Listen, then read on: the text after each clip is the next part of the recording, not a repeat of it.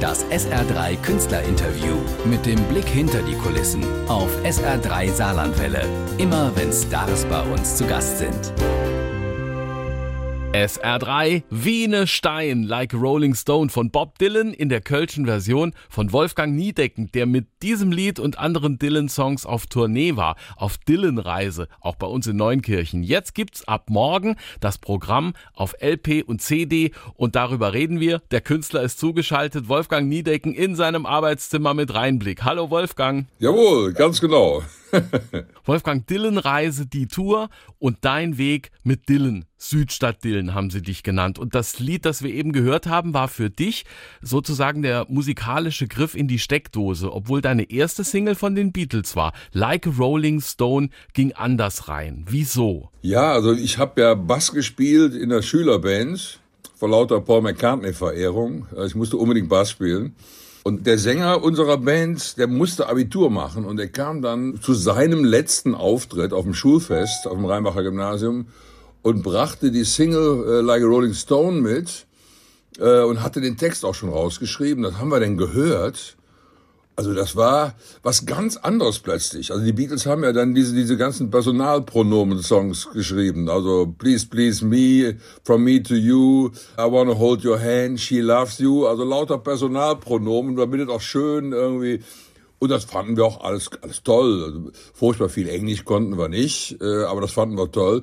Und auf einmal war das irgendwie wie so ein Blitzeinschlag. Das war so Du lieber Gott, was schreibt der denn da alles? Was sind das denn alles für Begriffe? Was sind das auch alles für Bilder? Napoleon in Rags und, und weiß der Teufel, was da, was da alles vorkam.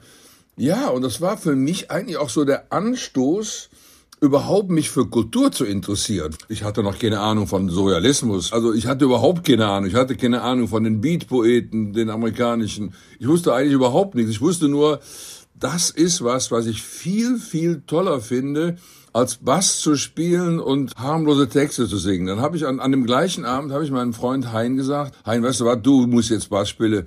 Äh, ich singe jetzt und schreibe die Texte, so wie der Typ mit der Sonnenbrille. So, und von da an, dann habe ich mit meinem, meinem Bruder, habe ich gebeten, mir doch seine drei Akkorde beizubringen, die er auf seiner Gitarre drauf hatte. Und so, der Rest ist Geschichte. Es ist der Song, der dir immer noch Gänsehaut macht, für den man dich nachts wecken kann. Du sagst aber, du hörst ihn absichtlich nicht so so oft, damit das sich nicht abnutzt. Ja, das, das stimmt schon, weil ich äh, meine, das Gesamtwerk von Dylan hat ja so unglaublich viele Aspekte und ich habe noch so viele Sachen, die ich noch gar nicht gehört habe. Also es gibt ja so für Dylan-Fans, es gibt ja diese Bootleg-Series wo man verworfene Studiofassungen, Demofassungen, Stücke, Outtakes, die nicht auf den Alben sind, die man hören kann. Da komme ich noch nicht mal zu, mir das alles anzuhören. Also das ist eigentlich mittlerweile ganz schön schlimm geworden. Früher hatte man seine 20 äh, LPs, da kannte man jeden Knackser drauf und mittlerweile ich kaufe ja immer noch das ganze Zeug. Also ich bin ja keiner, der sich das runterlädt. Ich kaufe mir diese ganzen Sachen und warte auf die günstige Gelegenheit, dass ich endlich in Ruhe das auch alles mal zu hören kriege. Und da werde ich natürlich jetzt nicht unbedingt die Stücke zum tausendsten Mal hören, die ich in- und auswendig kenne. Aber wann immer Like Rolling Stone im Radio läuft, die Originalfassung, die anfängt mit diesem Snare-Schlag, und dann geht das Ding los. Also da kriege ich immer noch eine Gänsehaut von. Ich glaube ja, jeder hat so ein Lied und damit einen Künstler, eine Band, dass der die einem irgendwann in der Teenie-Zeit Mut gemacht hat. Das sind so äh, die musikalischen Lebensbegleiter. Was ziehst du dir raus aus dem Dylan? Also der Dylan war für mich und eigentlich kann auch sagen für uns, für uns in dieser kleinen Band, genau wie die Rolling Stones, das war so ein Gegenentwurf. Also bis dahin mussten wir alle brav sein. Ja, und auf einmal die Stones und Dylan, die zeigten, wie das auch gehen würde, wenn man nicht so brav ist. Ja, schon allein die die die Frisur und wie sie sich kleideten, die haben einem auch dann so äh, gezeigt, wie man auch mit Autoritäten umgehen kann. Also ich glaube, von dem Zeitpunkt an, wo der Dylan in mein Leben trat und auch die Stones, hatten die Lehrer nicht mehr so viel Freude an mir. Ich weiß noch, mit 15, äh, als du Dylan kennengelernt hast sozusagen, da haben wir ja so Kassetten aufgenommen, Mixtapes und unseren Freunden irgendwie mal zusammengestellt, was uns alles wichtig ist. Ähm, dieser Dylan-Abend, das ist ja auch so ein bisschen ein Mixtape. Ich habe mir dieses Buch geschrieben, muss ich vielleicht noch erzählen. Ich habe dieses Buch geschrieben in dem ersten Corona-Sommer, da kam ich endlich mal dazu. Ich sollte das immer schon schreiben. für die Kiwi Musikbibliothek-Reihe. Da habe ich es geschrieben und dann kam ja dann die Anfrage von der Elbphilharmonie, äh, ob ich nicht ein Dylan-Programm machen könnte zu seinem 80. Geburtstag. Und dann habe ich meinen Freund Mike angerufen, hör mal, hast du Lust da mitzumachen? Und ich hatte keinen Bock, das alleine zu machen. Und ein fantastischer Jazzpianist, der Mike. Und dann haben wir das angefangen zu proben. Und haben wir gedacht, ey, das ist eigentlich viel zu schade, das nur für einen Gig zu machen. Lass mal doch gucken, ob wir da eine Tour rauskriegen. Ja. Ende der Geschichte war, dass wir 45 Gigs gespielt haben damit. Ja. So, aber das Programm hat sich aus meinem Buch ergeben. Ich habe jetzt nicht angefangen, Dylan Big Hits da jetzt im Programm zusammenzustellen, sondern das Buch, das erzählt ja die Geschichte der Reise für den Fernsehsender Arte, der in fünf Teilen ausgestrahlt wurde, kreuz und quer durch die USA. Und da kommen äh, Lieder drin vor bei dieser Reise. Und dann äh, habe ich versucht, anhand dieser Lieder und der Geschichte Dylans Leben und mein Leben und diese Reise zu beschreiben. Es sind also eigentlich, wenn man es genau nimmt, es sind drei Reisen. Es sind drei Reisen. Die Reise durch mein Leben, die Reise durch Dylans Leben und die Reise durch die USA 2017. Und die Tournee übrigens noch. Vier Reisen. Wolfgang Niedecken bei SR3 war und ist auf Dylan-Reise und morgen kommt die CD mit Come On Without, Come On Within. Dylan hat ja ganz viele Songs geschrieben, die andere zum nochmal großen Hit gemacht haben. Mr. Tambourine Man, Knocking on Heaven's Door, Blowing in the Wind und da dieses Mighty Quinn. Nicht nur du bist beeinflusst, aber so noch eine Einschätzungsfrage. Was macht den Dylan denn so besonders? Also der Gesang ist es nicht, sind Sprachbilder, sind es Geschichten, sind es Melodien? Also in Konkurrenz zu Caruso wird der Dylan nicht mehr treten, mit Sicherheit. Aber er ist ein unglaublicher Poet. Also das ist wirklich, man kann das wirklich sagen, ist der wirkungsmächtigste Poet der letzten sechs Jahrzehnte. Das heißt schon mal was. Also was der alles äh, beeinflusst hat wie viele Bands, wie viele Songwriter. Und ich kann auch wirklich jedem jungen Songwriter, der versucht, Lieder zu schreiben, nur empfehlen, sich intensiv mit Bob Dylans Werk auseinanderzusetzen. Da kann man ganz, ganz viel von lernen. Also ich habe ganz, ganz viel davon gelernt. Ich gebe das auch gerne weiter. Wolfgang, du hast schon erzählt, du hast Bob Dylan kennengelernt als ein Kumpel, der dem Kumpel einen Kumpel vorstellt. Wim Wenders ist ein Freund von Dylan und von dir aber es gab auch eine Begegnung hier in Saarbrücken, äh, in der Saarlandhalle. Also bei der ersten Begegnung äh, hat er Wim uns vorgestellt und ich habe ihm wohl etwas zu feste die Hand gedruckt. Ich habe einen ziemlich festen Händedruck und Dylan, mit Verlaub, der hat einen Händedruck wie ein Waschlappen. Und ich, ich hab, er ist richtig, hat richtig gezuckt. Das war wirklich, äh, ich dachte, oh Gott, ich werde dem Meister doch jetzt nicht die Hand gebrochen haben. Ja. Und ungefähr zehn Jahre später dann dieses Konzert in der Saarlandhalle, da sollte ich ihm eine Lap-Steel-Gitarre überreichen, die er sich bestellt hatte bei der Hannoveraner äh, Gitarrenfirma Düsenberg. Und die hatten gefragt, ob ich nicht Lust hätte, die, ihm zu übergeben. Also Lap, Lap Steel, das ist eine, so, eine, so eine Gitarre, die liegt, liegt auf dem Schoß.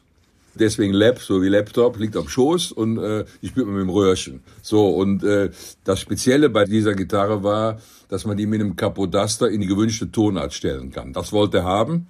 So, das habe ich ihm dann nach dem Konzert in der Saarlandhalle übergeben und dann kam er auf mich zu mit der Ghetto-Faust. Ich denke, was ist denn jetzt schon wieder los? Ja, da war noch nicht Corona und man wusste noch nicht so richtig, was das heute sein sollte.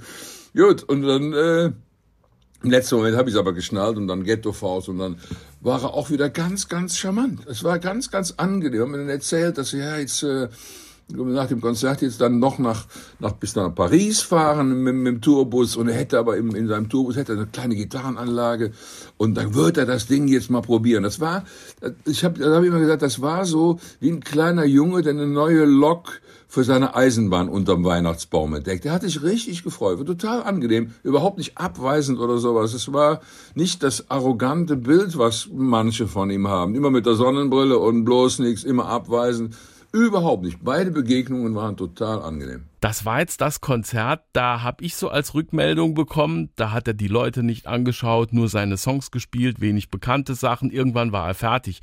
So ein Konzert als schönen Abend zu begreifen, das ist nicht so Dillens Ding. Nee, der beim, Dylan muss man sich immer darauf einstellen, äh, dass man überrascht wird, ja.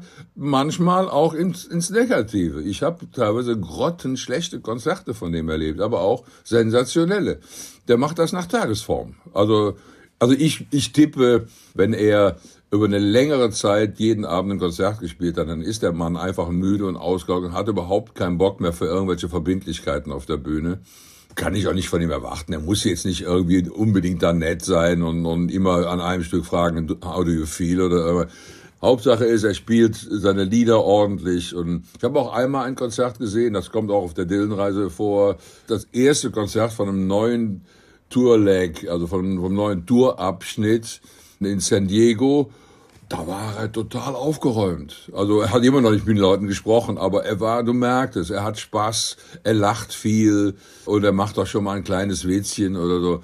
Das ist halt eine Wundertüte, der Mann. Aber, und jetzt kommen wir mal zu deiner Dylan-Reise, achtest immer genau auf die feine Balance bei einem Konzert. Wir haben schon gelacht, du bist so der Peter Alexander, der ja. schauen muss, wie sind die Leute drauf, der singt, aber der auch gut durch den Abend führen muss. So einen Spannungsbogen gibt's immer mit Ernstem und mit Spaß. Der Mix muss stimmen. Und es gibt ein schönes neues Wort von dir, Seelenproviant. Wie hast du diesen Dylan-Abend vorbereitet? Weil gerade in, in diesen Zeiten braucht man Seelenproviant. Man braucht doch Sachen, die einem wieder hochreißen. Also wenn du all das ganze Elend, das Corona angerichtet hatte, der Ukraine-Krieg, du brauchst Seelenproviant. Wir brauchen alle Seelenproviant. Wir müssen irgendwas haben, wo wir uns dran festhalten können.